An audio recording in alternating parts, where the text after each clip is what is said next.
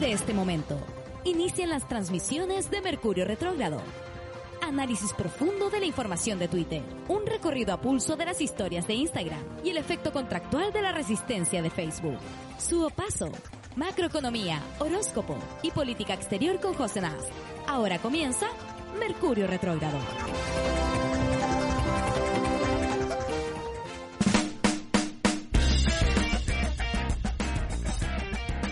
Estamos al aire en esta nueva jornada, en este inicio de semana para Mercurio Retrógrado, porque partimos los días martes. Y como este es un programa muy inclusivo, tenemos a Josefina Naz, que es la hetero del, del, equipo, pero como los martes no está, hemos estado, ya se ha instalado como una especie de tradición tener estas conversaciones con grandes personalidades que siempre me he tenido ganas de tener estas conversaciones. Aprovechamos los días martes para entrevistas y hoy tenemos una gran invitada. Eh, bueno, Connie Valdés, eh, tú eres la direct, eres codirect, decía codirectora de Abofem. Sí, es que soy codirectora de una comisión, entonces por eso. Ah, ya, de una comisión. Porque la, no era la. ¿Y quién es la directora? La, la Rebeca Zamora. Ella es una de las directoras, pero la directora ejecutiva es Bárbara Sepúlveda. Eh, hemos siempre tenido eh, con Abofem, cuando hemos tenido situaciones que conversar, bueno, el año pasado terminamos el año discutiendo si íbamos a tener cambio constitucional, entonces eh, siempre hemos recurrido a las compañeras de Abofem para que nos apoyen, nos orienten en temas más vinculados a lo legal. Tú eres abogada, me parecía licenciada, licenciada, pero ya juraste. No, todavía no. oye, ¿y cómo? Siempre he pensado, porque yo igual en algún momento pensé estudiar Derecho, pero no porque me gustara, solo porque era muy pobre y decía, ¿qué tengo que estudiar para salir de la pobreza? Derecho. Pensaba una carrera como más tradicional.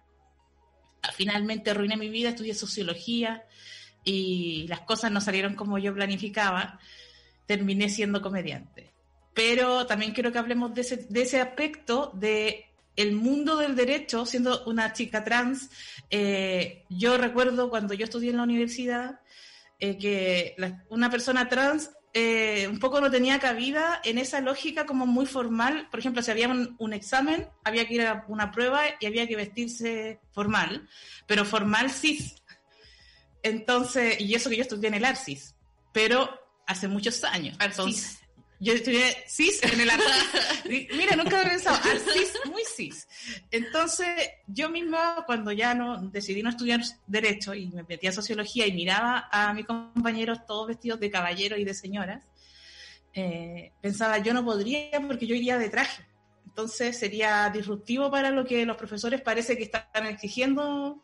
¿Cómo fue tu experiencia? Más estudiaste en la UDP, una universidad con eh, problemas de machismo, pero es sabido, es sabido los problemas de machismo que tuvimos en el mayo feminista, las compañeras de UDP de, develaron muchos casos así de, protección a, a todo medio funeque.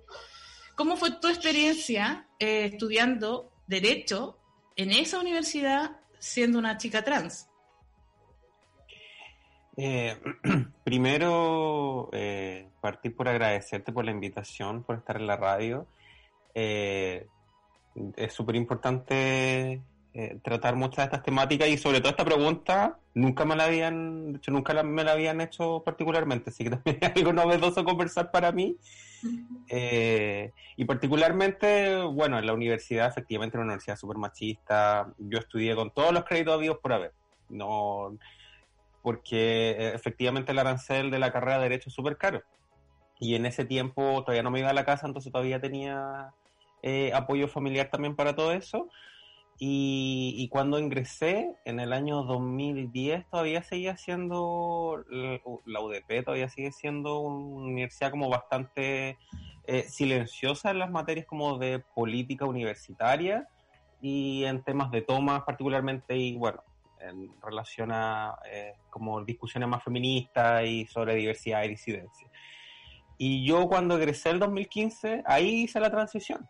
Entonces, durante todos esos cinco años y un semestre que me atrasó un semestre extra, eh, nunca, como no había hecho mi transición, todas las situaciones que vivía, particularmente las vivía hacia mi fuero interno, porque no había, todavía no había hecho mi transición, no había pasado por ninguna situación como de discriminación propiamente tal. Obviamente había escuchado a muchas personas, los típicos comentarios, bastante LGTBI-fóbicos, machistas. De hecho, por lo mismo no me juntaba casi con nadie.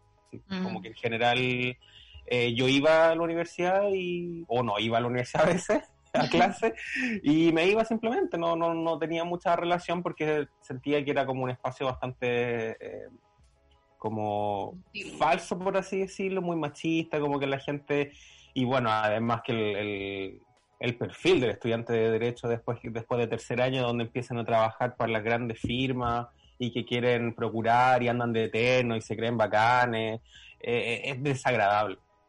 Y después de que transicioné, fue obviamente fue como un tema para mucha gente, eh, recuerdo que mucha gente me andaba sapeando cuando iba a la universidad y bueno, hablé también para que me respetaran el nombre social en la universidad, que no tuve ningún problema. Eh, mucha gente andaba con ese secreto a voces así como, oye, mira, sabes que vi a tal persona vestida así de tal manera y todo, y empezó a difundirse el rumor y todas las cosas. Y, y, fue bastante, de alguna forma, incómodo, sobre todo porque en ese tiempo estaba ah, preparando el examen de grado. Y cuando me tocó dar el examen de grado, me tocaba dar el examen con compañeros y compañeras. Entonces tenía que estar ahí mirando a la gente, más encima como tenía que llevar una cédula de identidad, todavía no la cambiaba. Y era... La gente en general no decía nada, pero te miraba de forma rara, curiosa. Y yo creo que eso fue cambiando de a poquito después de que empezaron las primeras tomas. Empezó también como el preludio al, al mayo feminista un par de años antes también. Y desde ahí yo creo que fue cambiando un poco la perspectiva y bueno, hasta el día de hoy lamentablemente el machismo en la, en la facultad de la universidad no sigue cambiando mucho, en general todavía sigue ahí bastante presente lamentablemente, pero implementaron un protocolo de nombre social para personas trans. Eh, también han habido estudiantes trans que están estudiando sin ningún problema, en otras carreras también. Eh, entonces ha ido paulatinamente eh, como eh, tratándose las temáticas, pero sin perjuicio de que siempre llega el, testimonio de que tal profesor es transfóbico, que tenía problemas con un alumno o una alumna.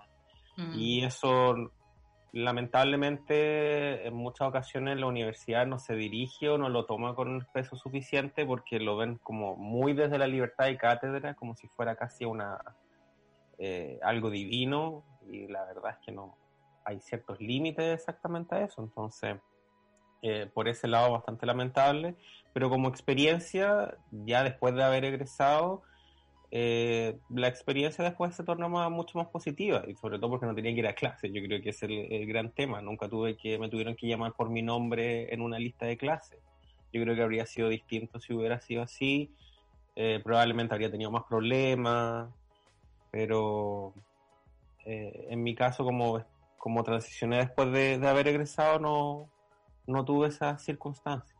No fue el tema, aunque cuando vayas a jurar vas a ir con tu nuevo, nuevo nombre, con tu nombre social, me imagino, ya instalado.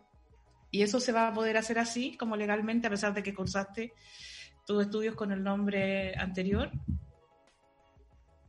Sí, de hecho mi, mi, título, el grado, que lo tengo no sé dónde como, como para variar, eh, eh, dice Constanza Valdés que eso me lo entregaron ah, cuando probé el examen de grado.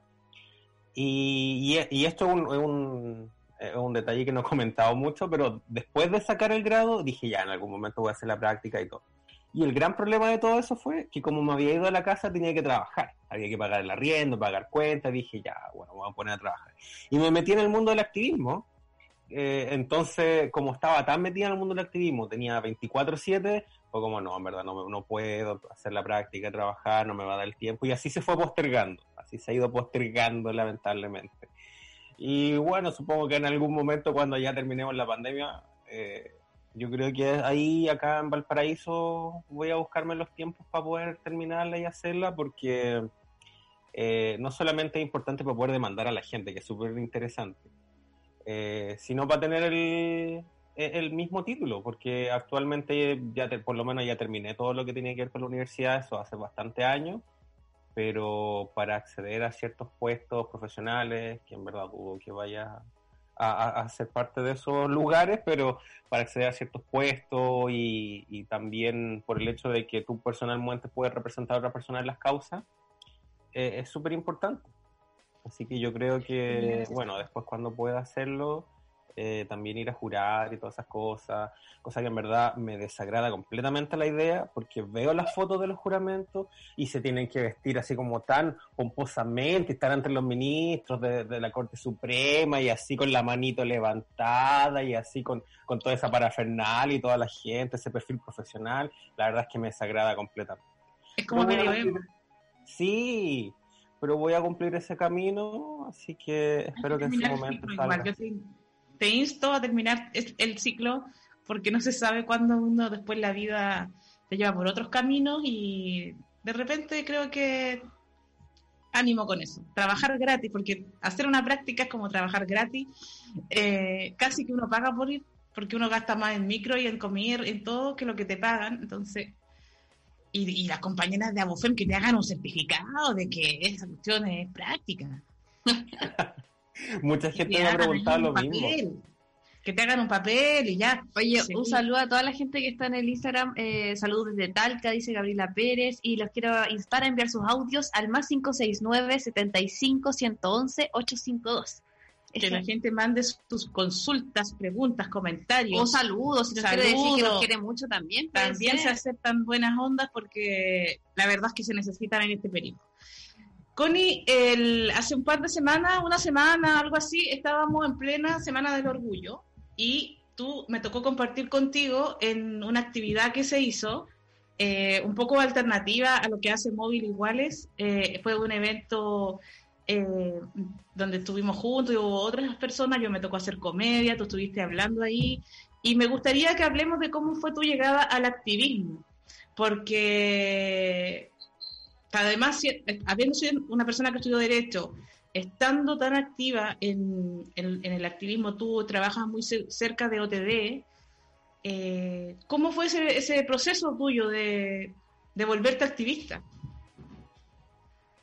Particularmente fue en el, en el 2015, cuando yo egresé en julio del 2015, durante todo ese tiempo estaba con la idea de la transición y fue algo que me, el paso que me costó bastante dar.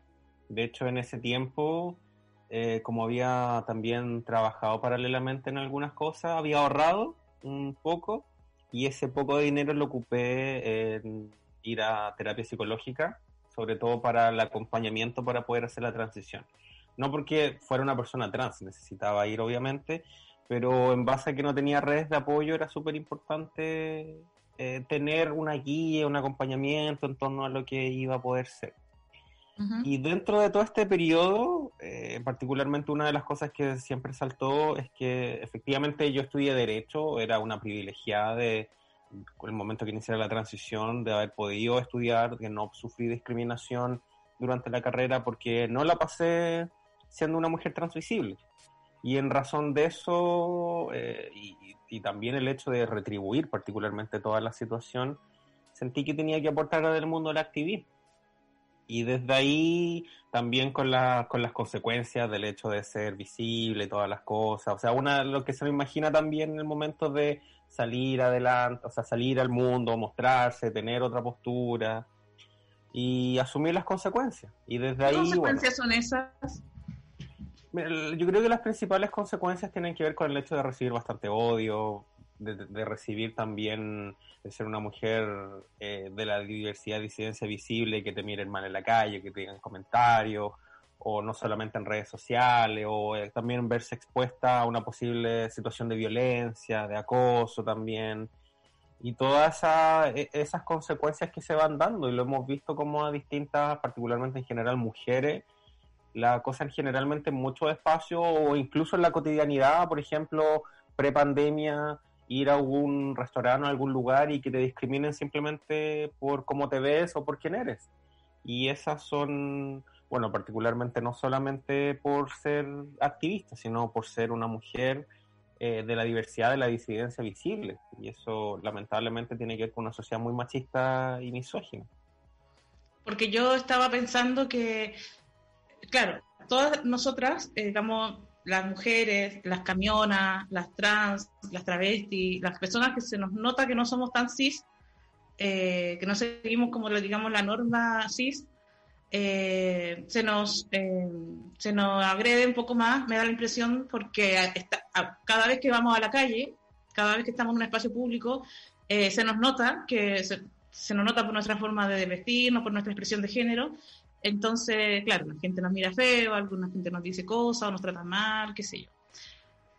Eh, pero el hecho de ser una activista visible, también he visto, o sea, yo también lo he, lo he, vivenciado, eh, aunque no, me considero activista en este momento, eh, estrictamente activista, pero sí tengo más visibilidad pública y uno siempre está como en el escaño público de cada cosa que uno dice. Y es súper heavy porque yo, por ejemplo, estoy en radio y esto es rápido. Tú sabes, uno habla cosas rápido y dices algo que a alguien le molesta y no va a ser una persona que te escuchó, fueron dos mil personas que te van a decir que eres una tal por cual porque dijiste algo que, que a esa persona no le parece, o que incluso a veces yo misma puedo decir algo que no me parece. Por ejemplo, el día de la celebración, dije celebración de, del, de ese Día del Orgullo, y yo toda mi vida he estado estudiosa del activismo y del feminismo y sé que eso no es una celebración, una conmemoración, que no estamos ahí para celebrar. Entonces después me quedo dando vueltas con esas cosas porque, ¿por qué dije esa palabra? ¿Y cómo yo digo eso?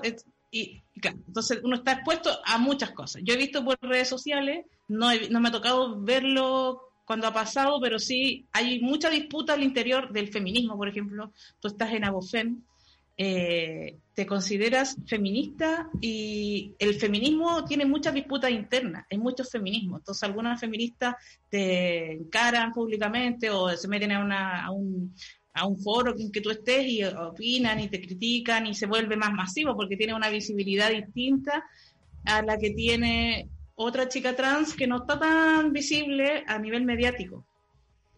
Entonces, ¿cómo te has vivenciado tú eso? Porque yo, yo siento que es un territorio sumamente doloroso para mí, cuando las críticas tan, tan fuertes, tan como tan diría con tanta agresividad, con tanta vehemencia, vienen de compañeras que aunque no tengamos los mismos feminismos, no pensamos exactamente igual, porque tenemos un montón de diferencias entre, entre todo el mundo LGBT y Q, eh, de repente se vuelve súper virulenta esa crítica. La, verdad es que, particularmente respecto a eso, una situación que durante estos eh, aproximadamente como cuatro o cinco años de, activismo nunca me había pasado. De hecho, en general, las únicas críticas y los, únicos comentarios que siempre había visto eran de gente conservadora, de estas personas del rechazo ahora, del con mi hijo no te metas, del bus del odio, toda esa gente. Y particularmente respecto a esto mismo fue como esta nueva situación fue cuando hace un par de semanas fui a Sube la Radio hablar sobre una situación respecto al feminismo radical transexcluyente. Y desde ahí, bueno, se, malinterpretaron muchas muchas cosas que no había dicho prácticamente, y ahí empezaron a aumentar los, los mensajes de odio, que de alguna forma yo lo había visto exclusivamente desde afuera, había visto cómo él respondía, no atacaban a otras mujeres o a otras compañeras, pero no me había tocado vivir. Y de hecho el sábado, a propósito del, de, la conmemoración de este mes de la visibilidad lésbica, participé en un, en un también en un conversatorio donde estaban hartas eh, otras mujeres y estaba en la radio Patipelado FM y también estaban los mismos mensajes. Y la verdad es que más allá de que efectivamente eh, es lamentable, termina por agotar, eh, yo creo que al final eh, lamentablemente termina con, por evidenciar que eh, los discursos de odio muchas veces están súper vigentes y como esas eh, diferencias que podríamos ver al final se transforman exclusivamente en negar la identidad de personas también y reproducir discursos bastante violentos. De hecho, muchos de los mensajes que he visto son los mismos mensajes que veo cuando se publica, no sé, una entrevista o cualquier cosa y salgo yo y que dicen, ah, de un hombre vestido de, mujer, macho pintado, todas las cosas, que, patético, puras cosas así, y termina siendo lo mismo. Pero, pucha, más allá de que efectivamente encuentro que son mensajes súper odiosos y que son eh, discursos de odio porque terminan también afectando muchas otras eh, mujeres trans que a pesar que no están siendo interpeladas, también les toca ver esos mensajes y pucha, yo creo que la mejor estrategia en torno a eso es seguir para adelante, seguir, eh, seguir construyendo eh, prácticamente, seguir avanzando dentro del, por ejemplo, dentro del, de las organizaciones feministas, dentro de los feminismos que existen, eh, actualmente dentro de todas las discusiones que se están dando, en verdad ninguna de las discusiones y ninguna de las organizaciones en las que, participo, que Rompiendo el Silencio, Nabofem, y me he vinculado con otras, eh, se habla de esas temáticas como si de verdad tuviéramos que eh, disputarlas de nuevo. y por lo mismo, desde el punto de vista de la posición de las mujeres trans dentro del feminismo, yo sé que hay muchas disputas, particularmente en otros países como se ha dado, pero acá hemos visto cómo la organización es un tema que no se conversa porque es algo que ya se tiene eh, ya mucho más interiorizado y respecto a considerar que somos parte del, del movimiento feminista porque luchamos por la erradicación de la violencia de género, del patriarcado.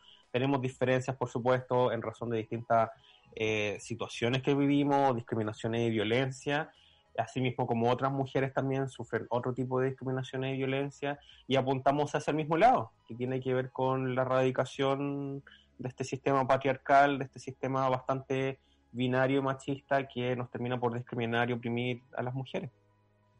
Estaba pensando que hace rato que estoy pensando esto, porque yo que he estado muy cercana al activismo y al feminismo y yo he sido una estudiosa, una eh, me encanta a mí leer estas cosas, como leer eh, lo que ustedes llaman la, Academia del Feminismo. Yo soy, siempre estudié eso, en mi casa, por gusto, no, no lo estudié en la universidad.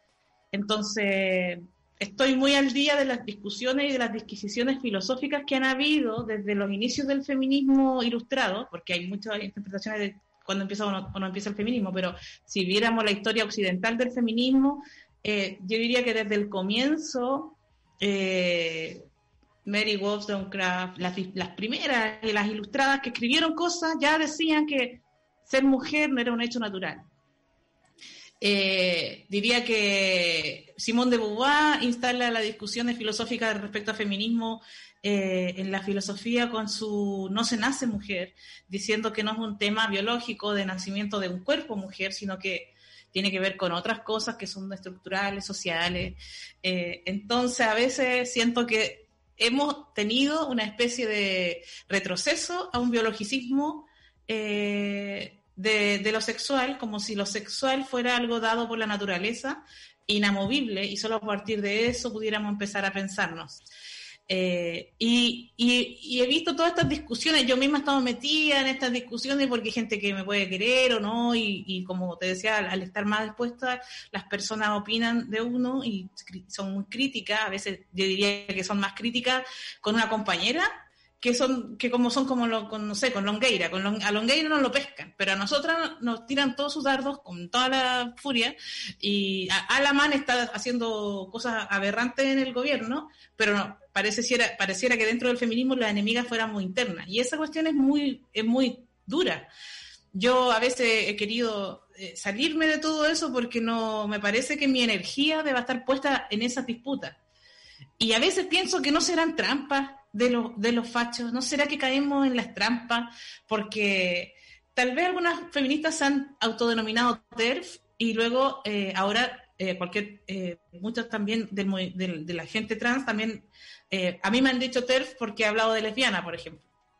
Y, y como dije lesbiana, pero no dije trans y todas las otras eh, identidades que hay, también a una compañera que pintó la, la calle con una vulva, le dicen TERF por haber pintado una vulva y no haber puesto que era, eh, no haber explicitado y haber seguido a lo biológico, ¿cierto?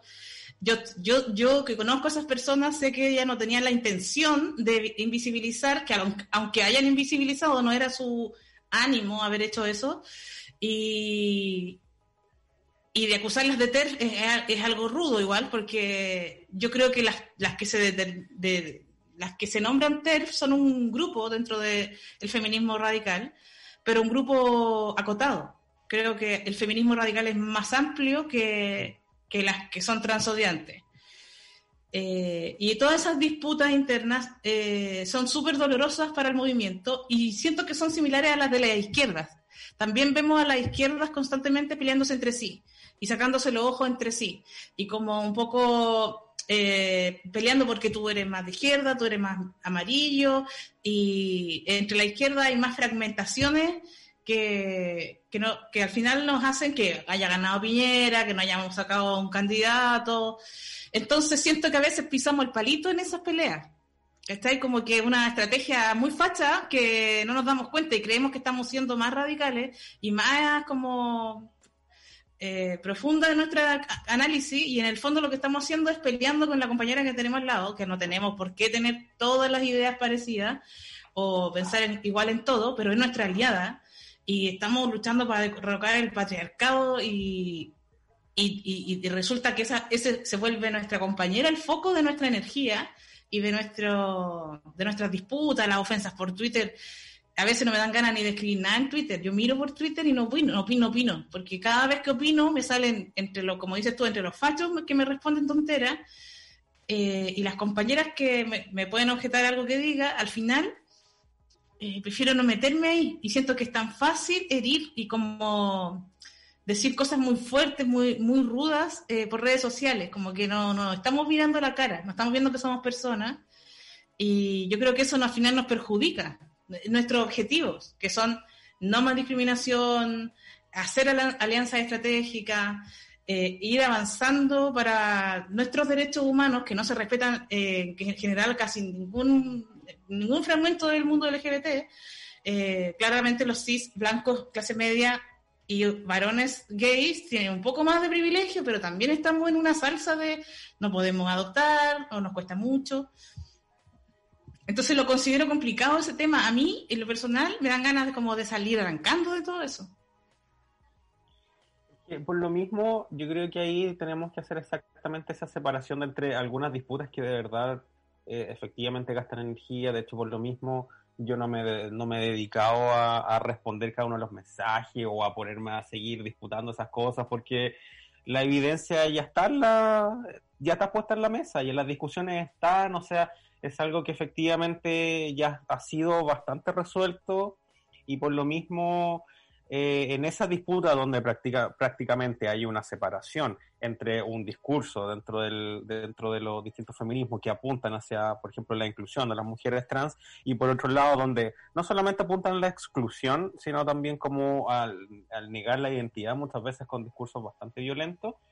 Eh, por lo mismo, enfrascarse en eso eh, en muchas ocasiones como discutir también posturas con eh, estos grupos más conservadores donde señalan que la biología es determinante, entonces una persona trans siempre va a ser del, de, con, con, el sexo asignado al momento de nacimiento y volver a esas discusiones exactamente terminan siendo, a menos que sea necesario desmitificar algunas cosas, terminan siendo contraproducentes en muchas ocasiones.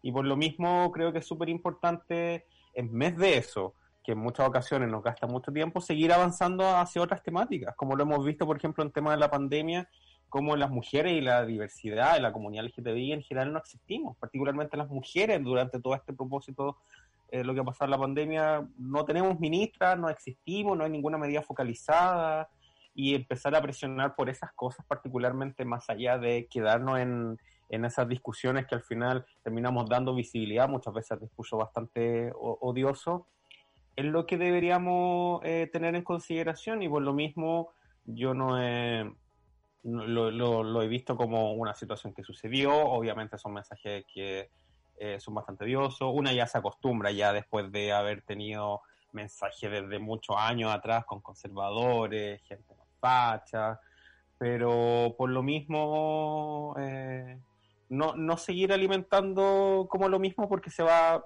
producir el mismo choque, no va a haber ningún cambio de mm. opiniones y la realidad es que efectivamente eh, somos muchas mujeres trans que estamos dentro y nos autodenominamos feministas y presionamos para eso, porque al final, eh, si bien está ganando un poco de espacio, particularmente estos discursos como en, España y a propósito de en Inglaterra por el autor de Harry Potter, en la medida de que efectivamente se visibilizan y es necesario contrarrestar los discursos, yo creo que es súper necesario.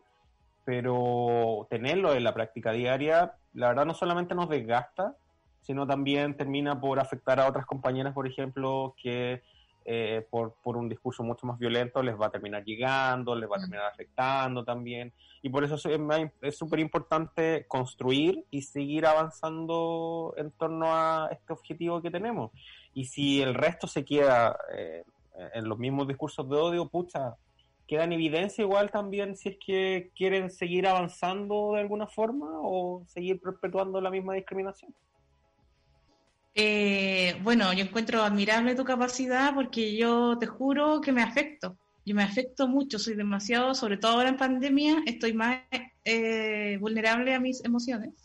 Me he dado cuenta, entonces me da una pena, me da una rabia, me da de todo. Y voy bloqueando miércoles, y voy bloqueando, suaca, suaca, suaca. Estoy como chechirane bloqueando gente, porque no quiero saber, no quiero que, como que entren en mi pensamiento esos esas ideas tan, tan nocivas. Y hablando de lo que tú ya mencionaste, de la situación de crisis sanitaria y económica que estamos viviendo, y diría que también política, eh, ¿cómo ves tú que nos está afectando a la comunidad, pero especialmente al mundo trans, esta pandemia, esta especie de confinamiento, estos despidos masivos que se han vivido o estos congelamientos de los sueldos? ¿Cómo crees que nos está pegando la crisis ahora, actual, que estamos viviendo?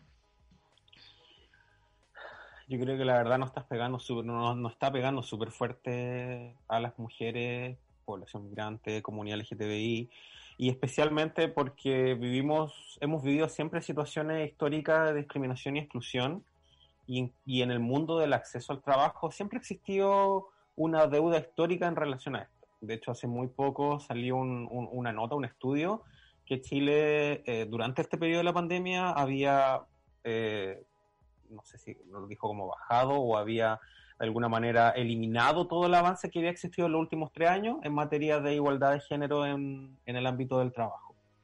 Y pensemos que no solamente en ese ámbito, sino también en torno a la comunidad LGTBIQ, sabemos que en general eh, en una sociedad bastante machista a las mujeres lesbianas, bisexuales y trans siempre nos van a castigar mucho más en el acceso al trabajo y por el solo hecho también de ser visible que a hombres gay que particularmente van a tener también la, oportunidad de tener más mayor puestos laborales y. Solamente basta con, con, destacar muchos nombres que podemos tener en mente y personas que siguen teniendo los mismos trabajos, que no tienen la misma situación de discriminación que sufrimos nosotras, que particularmente eh, vulneración de derechos fundamentales y toda esa situación.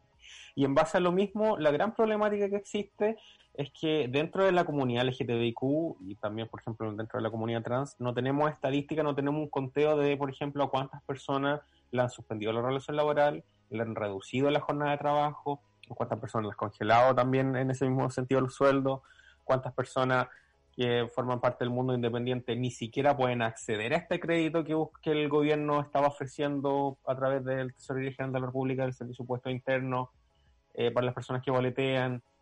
Y en ese mismo sentido, eh, no solamente va a generarse esa situación de tener que buscar un nuevo trabajo, sino que por el hecho de ser parte de, de, la comunidad LGTBI, ya va a ser difícil conseguir un nuevo trabajo, y más aún siendo una persona trans y no tiene tu cédula de identidad actualizada. Y mm. en base a lo mismo es una situación bastante compleja. Yo creo que hemos vivido eh, por mucho tiempo una precarización laboral en torno a lo mismo y que lamentablemente desde las organizaciones hegemónicas dentro de este, este eh, dentro de este mundo, lamentablemente el tema del trabajo, del acceso y de la discriminación y de la inclusión ha sido una temática que ha pasado a segundo plano.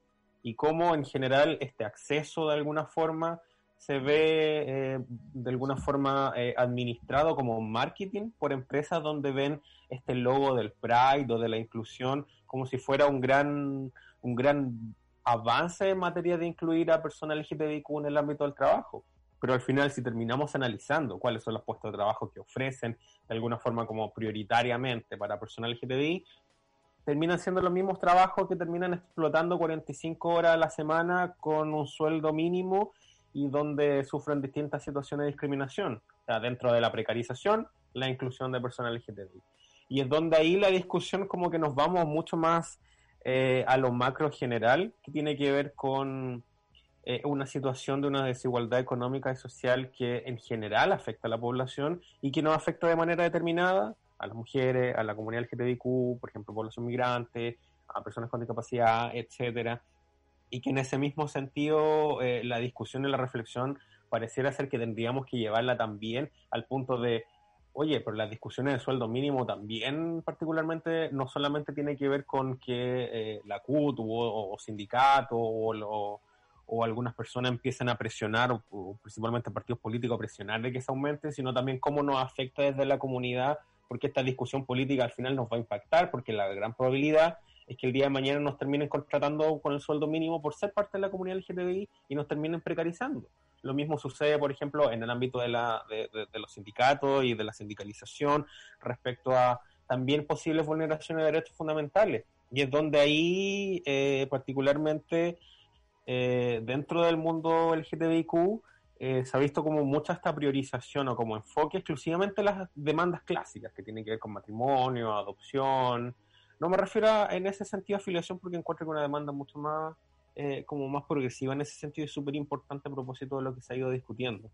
Pero esa, e, e, esas mismas demandas han ido dejando de lado o también invisibilizando como el contexto social y económico que vivimos las personas LGTBIQ, que generalmente es de bastante precarización. O sea, yo me siento súper privilegiada, pero si pierdo el trabajo, la verdad es que me da mucho temor el día de mañana quién, me, quién chucha me va a contratar, porque hay mm. muchos prejuicios o si me van a contratar va a ser para la imagen, como, ay, contratamos a una, a una mujer trans, mira ella, eh, mira, y aparece públicamente, como si fuera un objeto.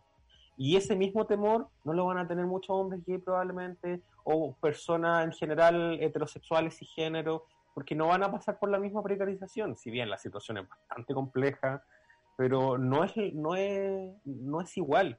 Y en ese sentido, bajo este mismo contexto, hemos visto como muchas personas han perdido el trabajo, cómo no pueden acceder a beneficios sociales, no solamente porque no cumplen los requisitos según el, registro social de GARES, sino porque no tienen su identidad actualizada, como por ejemplo en el caso de la comunidad trans. Y eso también ha hecho que en general la autogestión ha sido un punto fuerte de la pandemia, como en las organizaciones, como en lo que estuvimos el fin de semana también, como desde la autogestión y como desde todos los aportes que generamos entre nosotros, al final termina siendo un aporte y una ayuda a todas las personas que lo, en este momento lo necesitan. Y desde ahí vemos que eh, frente a la nula acción estatal, una nula focalización del gobierno en torno a las medidas sanitarias eh, y económicas, eh, parece que tenemos que seguir organizándonos entre nosotros y aportándonos y de alguna forma tú hoy día por mí, yo mañana por ti, porque al final, eh, dentro de lo que es este universo de las medidas económicas y ahora el plan de endeudamiento que tiene el gobierno, no vamos a, no vamos a salir de esta situación eh, desigual que tenemos. Entonces, desde ese punto de vista, yo creo que uno de los grandes problemas también que tenemos es que cuesta mucho hacer una caracterización porque no hay estadística oficiales respecto a esto. Y esto es porque no porque necesitemos saber cuántas personas LGTBIQ somos, ni cuántas personas trans, sino porque tiene que ver con una caracterización socioeconómica muy importante respecto a la situación que vivimos. Porque eh, el acceso al trabajo, el acceso a la vivienda, el acceso a la salud, el acceso a la educación, todo eso nos impacta de una manera muy diferente que un hombre heterosexual género, que probablemente el gran problema que va a tener en algún momento, si no tiene, el, por ejemplo, los ingresos económicos necesarios, va a ser como postular un crédito. Pero a nosotros nos va a afectar de una manera muy distinta. Porque incluso el hecho de postular a un crédito en algún momento, ¿qué pasa si al, al, a la persona de turno del banco no le caímos bien y nos terminan haciendo alguna trampa y no podemos terminar accediendo a algún crédito a pesar de que son terribles? O nos terminan excluyendo de alguna forma por secretaría en algún beneficio social. Entonces, más allá del caso de que podrían responder, no, pero si eso puede judicializarse y todo, o sea, la judicialización lamentablemente no es la respuesta a todo porque terminamos pasando meses peleando en tribunales para que después te digan, ya sí, pero los tres meses que pasaste y sufriste, ¿quién te los va a devolver? Totalmente. Y hemos visto iniciativas como de cada organización. Yo he estado al tanto y colaborando dentro de lo que he podido en, qué sé yo, las visibles, las rompiendo el silencio, eh, distintas organizaciones por su cuenta, autogestionando, han ido entregando ayuda, pero obviamente nos falta, y creo que siempre hemos estado como un poco como que no existe, así como el mundo trans tiene que estar eh, disputando su existencia y como existo, tengo una identidad, yo me autodetermino, eh, el Estado tampoco nos ve a ninguna de nosotras.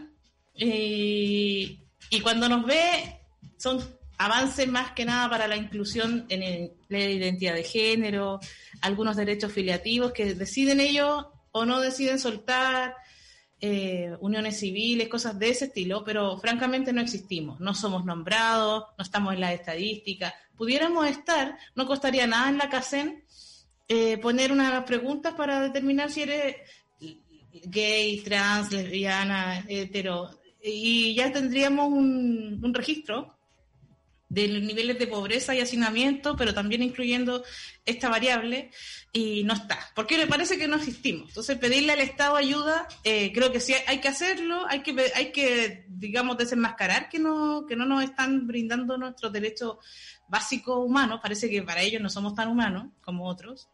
Y eh, nos vamos, o hacemos la autogestión, nos vamos ayudando entre nosotros, eh, como dice, solo el pueblo ayuda al pueblo, también solo el mariquita ayuda al mariquita, y yo diría que nosotras las mujeres apañamos entre nosotras, en, las comunidades de vecinas, en las organizaciones. Eh, es, es, lamentable, pero estamos frente a una urgencia, entonces tampoco podemos demorarnos demandando eh, políticas que se van a demorar años en venir sino que ahora estamos en una urgencia. Ahora los enfermos de VIH no están recibiendo toda su terapia como debieran haber recibido para varios meses para que no tengan que estar yendo todos los meses a buscar las pastillas o la terapia como se entregue. Y hay escasez de medicamentos. Entonces, ahora estamos viviendo situaciones de emergencia concretas que nos están afectando. Eh, ¿Quieres decirnos algo, Paula? Sí, en realidad solamente para entrar a hacer entrar al público que nos escucha, Catalepsia Catártica nos dice, hemos retrocedido 10 años en derechos sociales en general por culpa de esta pandemia que encubre el control social. Eh, Milo del Aire nos dice, el Estado nos quiere puro endeudar, aguante la autogestión. Dice que me convertí en un gato. y eh, hay un audio. A ver, escuchemos el audio.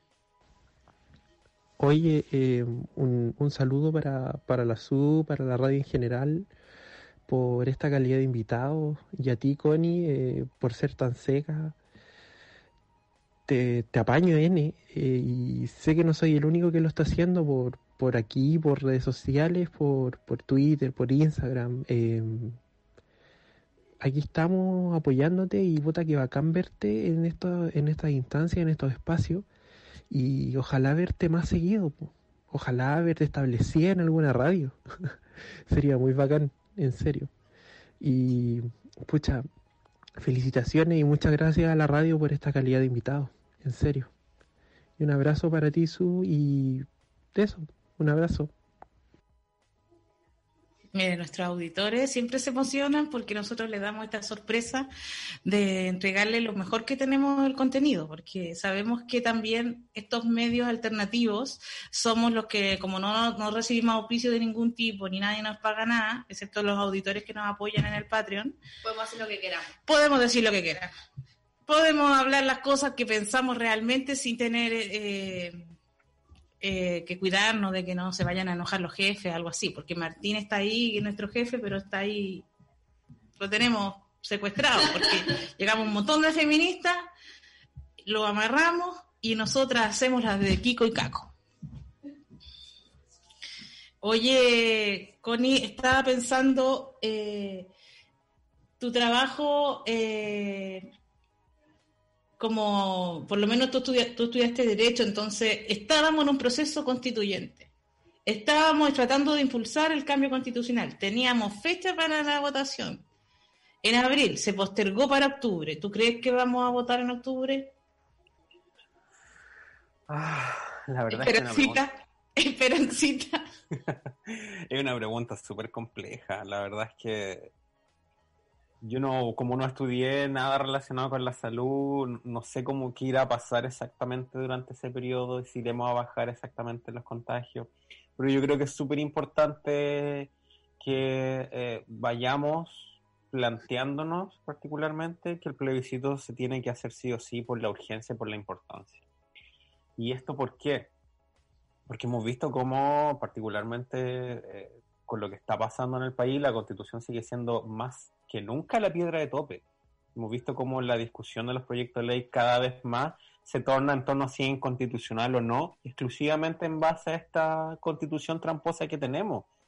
Entonces, eh, yo creo que el plebiscito en octubre no se puede postergar nuevamente. Yo creo que tenemos que encontrar la, forma de hacerlo si nos vamos a demorar incluso dos días o tres días porque tenemos que hacer las largas, o sea, tenemos que hacer filas con mucha distancia, con mascarilla. Yo creo que lo tenemos que hacer de esa manera, evitar, si es que todavía sigue el, virus rondando, evitar los contagios de, cualquier eh, forma y no tampoco dejarse seducir por estas fórmulas que han ido planteando algunas personas relacionadas con el voto electrónico porque mm. el voto electrónico nunca va a garantizar, garantizar el anonimato, la, eh, también la inviolabilidad del voto y a propósito de que esa es una discusión que cada vez parece como más eh, seductora a propósito de todo lo que está pasando, pero así como yo puedo votar en este computador, podría votar un gato, tengo un gato acá al lado, podría subirse y apretar el botón y decir rechazo.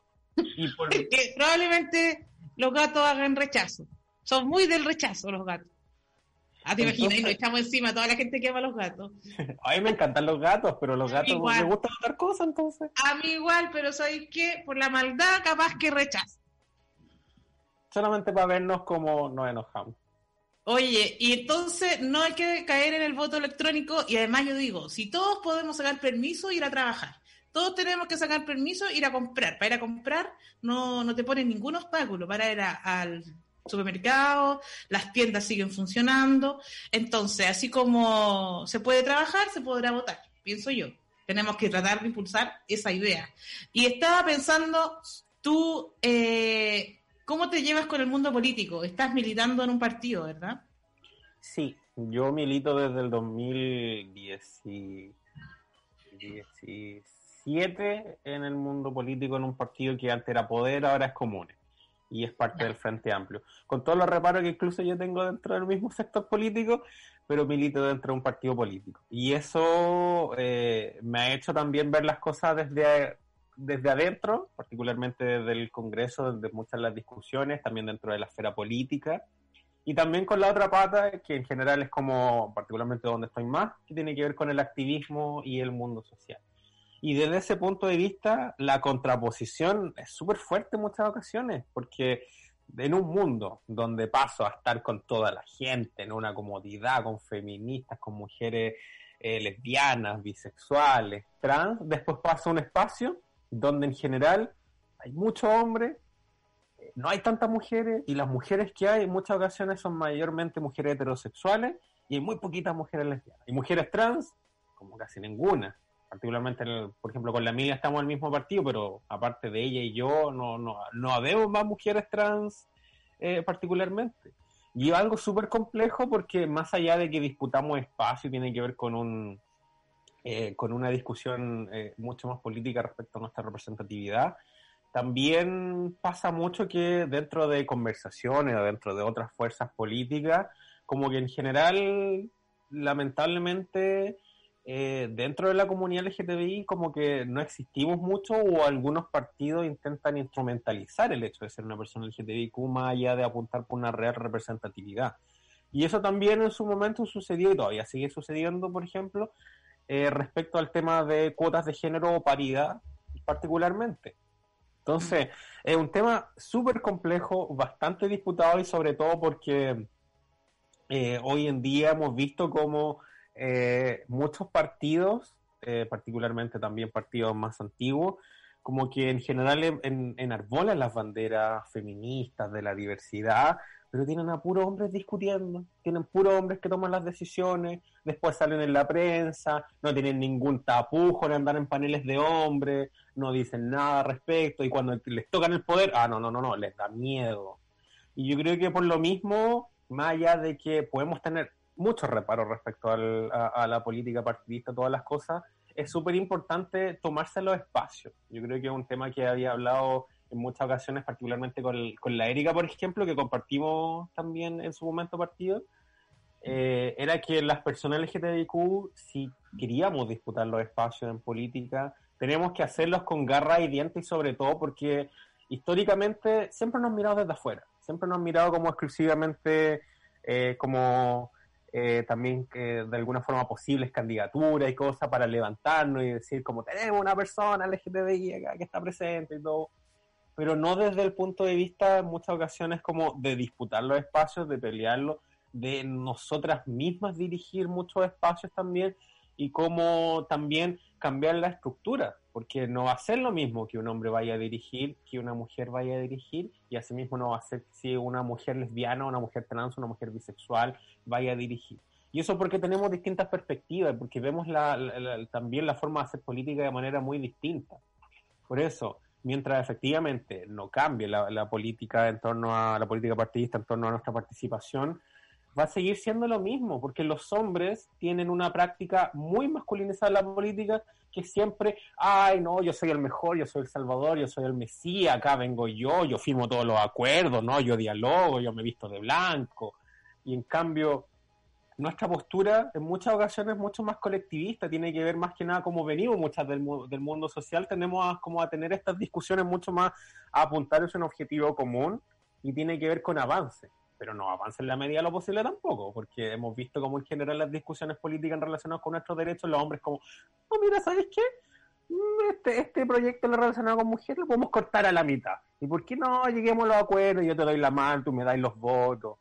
Pero difícilmente nosotros vamos a decir eso así como, no, no, no, no, no. Esto es, es o no es porque es lo que queremos y es lo que exactamente es lo que estamos exigiendo.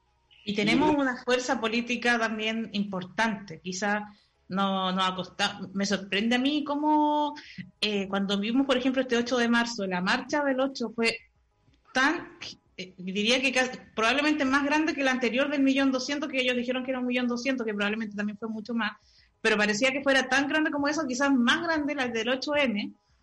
Entonces, eh, nosotras nos ponemos de acuerdo y barremos con todo ello. Pues somos muchas más, somos la mitad del mundo y además estamos súper atentas y el 8M siento que fue como un espaldarazo al movimiento que venía de la revuelta de octubre y esa marcha masiva donde miles de mujeres, si, si habían, supongo, dos millones de mujeres ese día en la Alameda, cuando Santiago tiene cinco millones de habitantes, significa que prácticamente todas las mujeres estaban ahí. Sí. Tal vez las UDI no, pero son pocas. Entonces, era muy fuerte y tanto que nos costó lograr la paridad. Yo creo que por eso mismo y ahí exactamente eso mismo, como el número de, mujeres efectivamente que participan en marcha, que está políticamente activa, el número, que, el número que, de mujeres que participan la, en política partidaria es mucho menor, es muy pequeñito. Y respecto a lo mismo, eh, la discusión no tiene que ir exclusivamente como algunas personas plantean a como no, cómo mejorar los partidos, sino cómo mejorar que nuestra democracia permita la discusión política de personas independientes y de cómo eh, como en otros países se plantea la iniciativa popular de ley, el referéndum, más participación y más democracia para personas que están fuera del espectro político partidista puedan tener su opinión. Y yo creo que ahí es súper importante respecto al proceso constituyente, porque una de las grandes problemáticas que ha tenido nuestro país siempre ha sido que los partidos terminan cortando el queque. En general, la política entre muchas veces entre cuatro paredes, entre la cocina, termina siendo eh, esta discusión entre hombres, eh, mayoritariamente, y vemos al, al, mundo social como si fuera como, ah, no, nos están apoyando, bacán, bonito, todo, pero no le estamos dando la participación necesaria y no, estamos apuntando hacia que todas las personas y pueda haber un, eh, un movimiento social que se represente de muchas formas y no necesariamente a través de eh, una política partidista o partido instrumentalizado como lo vimos a propósito de este partido de, que en su momento eh, lanzó Hamilton también y otras personas, donde solamente nació para candidatura, pero en base a un problema de diseño estructural que tenemos, que exige que las personas para poder llegar a esos aspectos tengan que basarse en listas eh, de partidos políticos y de impacto. Y yo creo que es donde ahí, y obviamente vamos a tener la discusión también dentro del movimiento feminista respecto a eh, si de verdad queremos cambiar las instituciones ¿Queremos ser parte de ellas o queremos estar afuera? Porque es una discusión que se ha dado mucho también respecto a eso. Sí, totalmente. De hecho, se armó un partido feminista. ¿Qué piensas tú de, eso, de esa iniciativa que tuvieron? Porque también, obviamente, dentro del feminismo hubo mucha crítica. Eh, nosotros conversamos con las chicas que armaron el partido para conocer su propuesta en su momento. Eh, no sé en qué están ahora con la tremenda crisis que tenemos. ¿Qué piensas tú de que se arme un partido feminista, sabiendo que nuestra institucionalidad requiere que nos metamos en partido para poder tener opción a candidatearnos y tener opción de ser elegidos? La verdad es que eh, cuando nació, eh, de hecho, si no me equivoco, también tuvo como un objetivo parecido al del partido de, Hamilton, que tenía que ver principalmente con, con impulsar candidaturas eh, y uno de los grandes problemas que tiene eh, el diseño estructural también respecto a eso, y es como un, tema más relacionado con movimiento feminista, es que por ley el partido tiene que tener hombres. Entonces, desde ahí como que, como que podemos tener una postura porque, por ejemplo, yo igual postulo por un, por un separatismo más allá, entonces como bien complejo tener esa como discusión así como partido feminista, pero vaya a tener un secretario que es un hombre bueno, en la práctica quizás no haga nada y, lo, y efectivamente solamente lean los, los, cartelitos que le pasen, pero... Como igual las mujeres en los partidos de hombres. Claro. que nos tenemos que estamos ahí, pero en verdad como que no estuviéramos.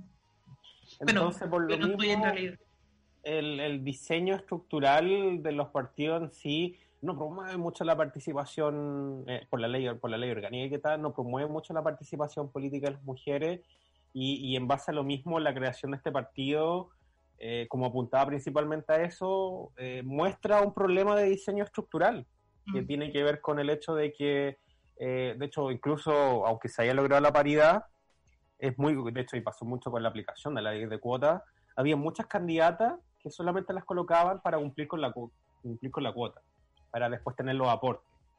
Y espero que no vaya a pasar lo mismo en este proceso, eh, particularmente porque, de hecho, una de las grandes problemáticas que hubo también en torno a esta misma discusión de la paridad, pero eh, eh, pasado al ámbito municipal y de gobernadores regionales, que también fue una discusión que se dio, era que los partidos estaban señalando que no iban a tener candidatas mujeres para todas las, para pues, cumplir con la cuota en elecciones municipales y gobernadoras porque no hay suficientes mujeres.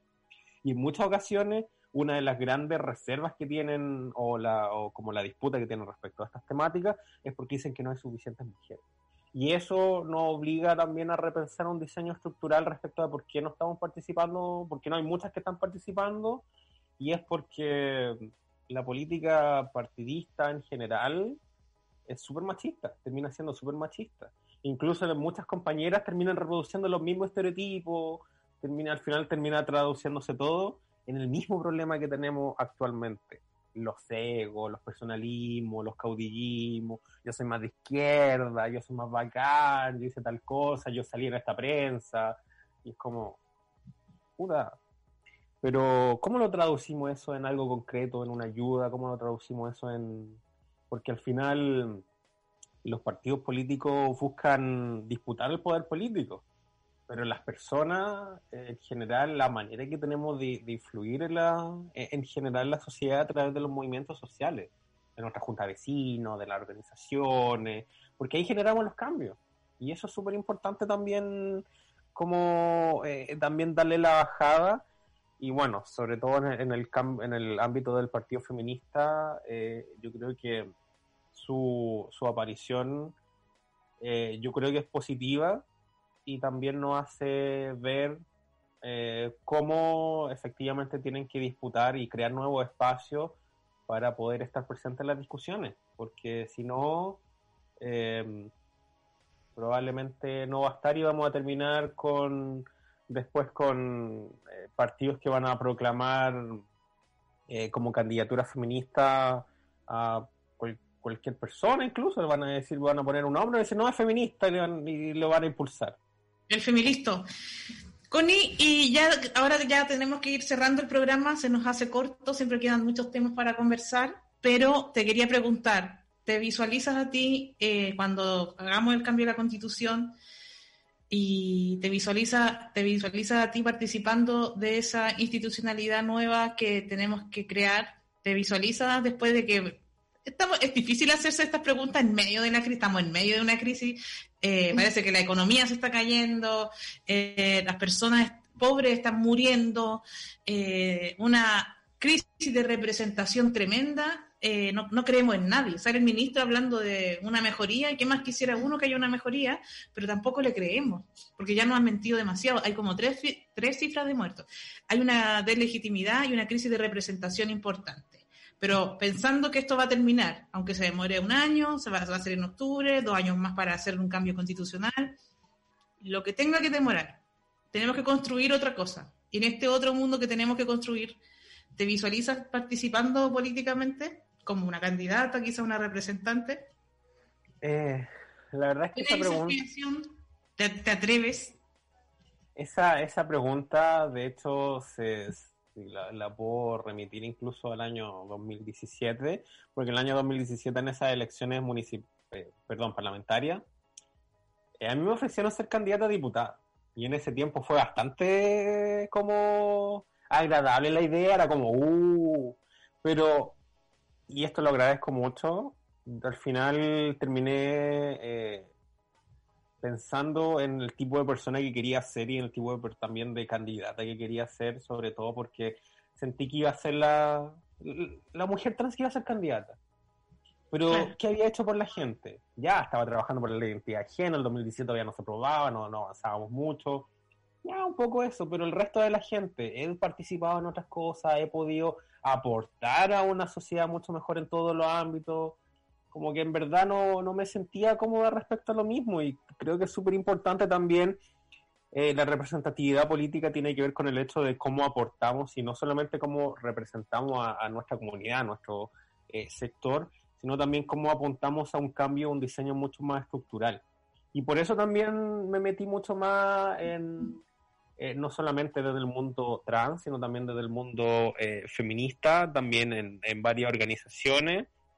Por eso mismo también estuve participando en Rompiendo el Silencio y participando en muchas cosas porque sentía que podía aportar desde varios espacios. Y bueno, desde ahí también me planteé la, la posibilidad de que en las próximas elecciones pudiera ser también candidata, pero en la medida que se fueran dando las cosas, sobre todo porque la representatividad es súper importante, y en la medida también que hubiera apoyo, obviamente, social, porque si no hay apoyo social, o sea, ¿qué voy a andar haciendo? Voy a ser eh, Luis Larraín ahí solamente, sin una representación así como de gente que de verdad va a sentirse representada. Y bueno, después vino el proceso constituyente, eh, y en torno a la misma discusión, y viendo que empezaron a salir las mismas personas de siempre, hasta Javiera Parada empezaron a poner y a, esto, y a gente como de alto estrato económico, y fue como, la verdad es que me lo voy a plantear. Y mucha gente... Eh, lamentablemente, si nosotras, y, esto es una cosa que nos pasa a las mujeres, yo encuentro que a todas nos pasa, Connie, esto de cómo yo no estoy tan preparada. Hay gente mucho más preparada que yo. Y terminamos, y obviamente que los hombres nunca se hacen esta cuestiona, este cuestionamiento ellos siempre, por muy mediocre que sean, se sienten preparados y aceptan eso de sabio y no están preparados, pero igual toman los cargos. Y nosotras siempre somos como más como todavía no, ¿quién soy yo para estar ahí? Resulta que ahora hay que poner el cuerpo, porque tenemos que hacer un cambio constitucional donde tenemos que estar todas representadas y no podemos dejar que nos representen las puras vestidas de blanco.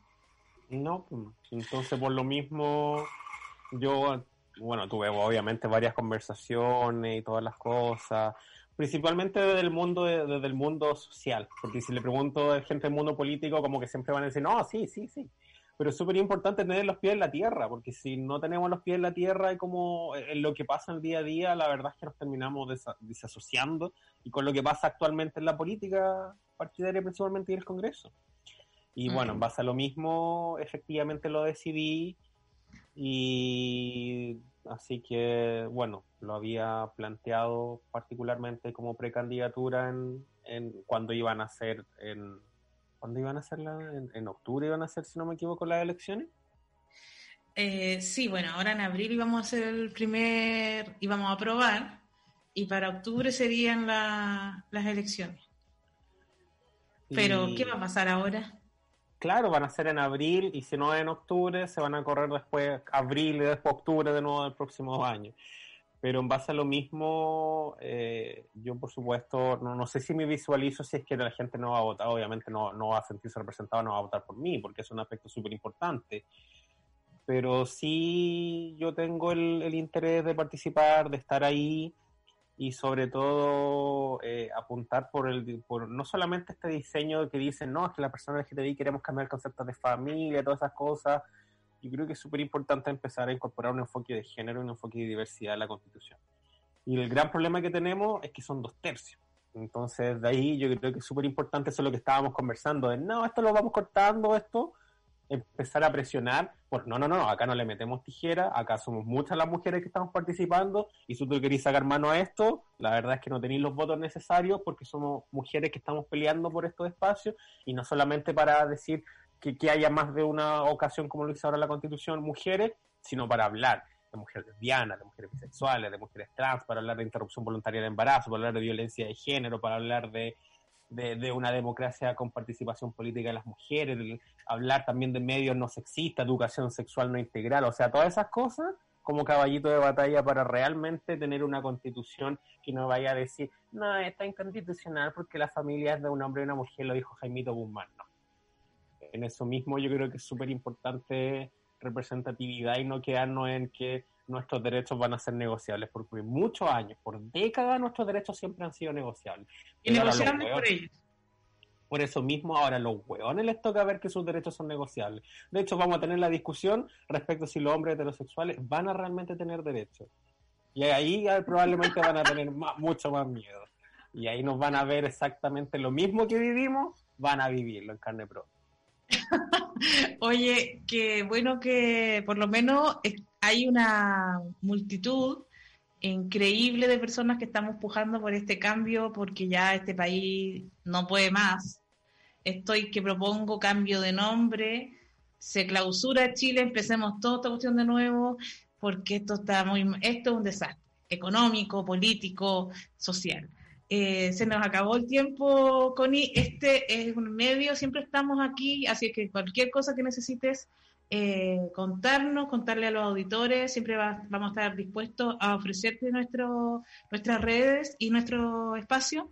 Muchas gracias por haber querido venir a esta conversación retrógrada, porque este es un antimatinal donde nosotros hacemos las de Kiko Caco, no nos preocupa nada.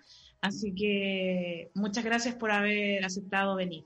Sí, siempre va a estar abierta la invitación cuando tú quieras, puedes llegar. Sin tocar. No, igual voy a, igual voy a tocar. Igual voy a... que mira, podemos, somos lesbianas y nos puedes encontrar en algo. es verdad, es verdad. Hay que respetar la privacidad. Muchas gracias. Eso es todo. Chao, chao. Chao, chao. Chao. Amanece la ruta, no me importa dónde estoy. Me he dormido viajando y he soñado tan intenso.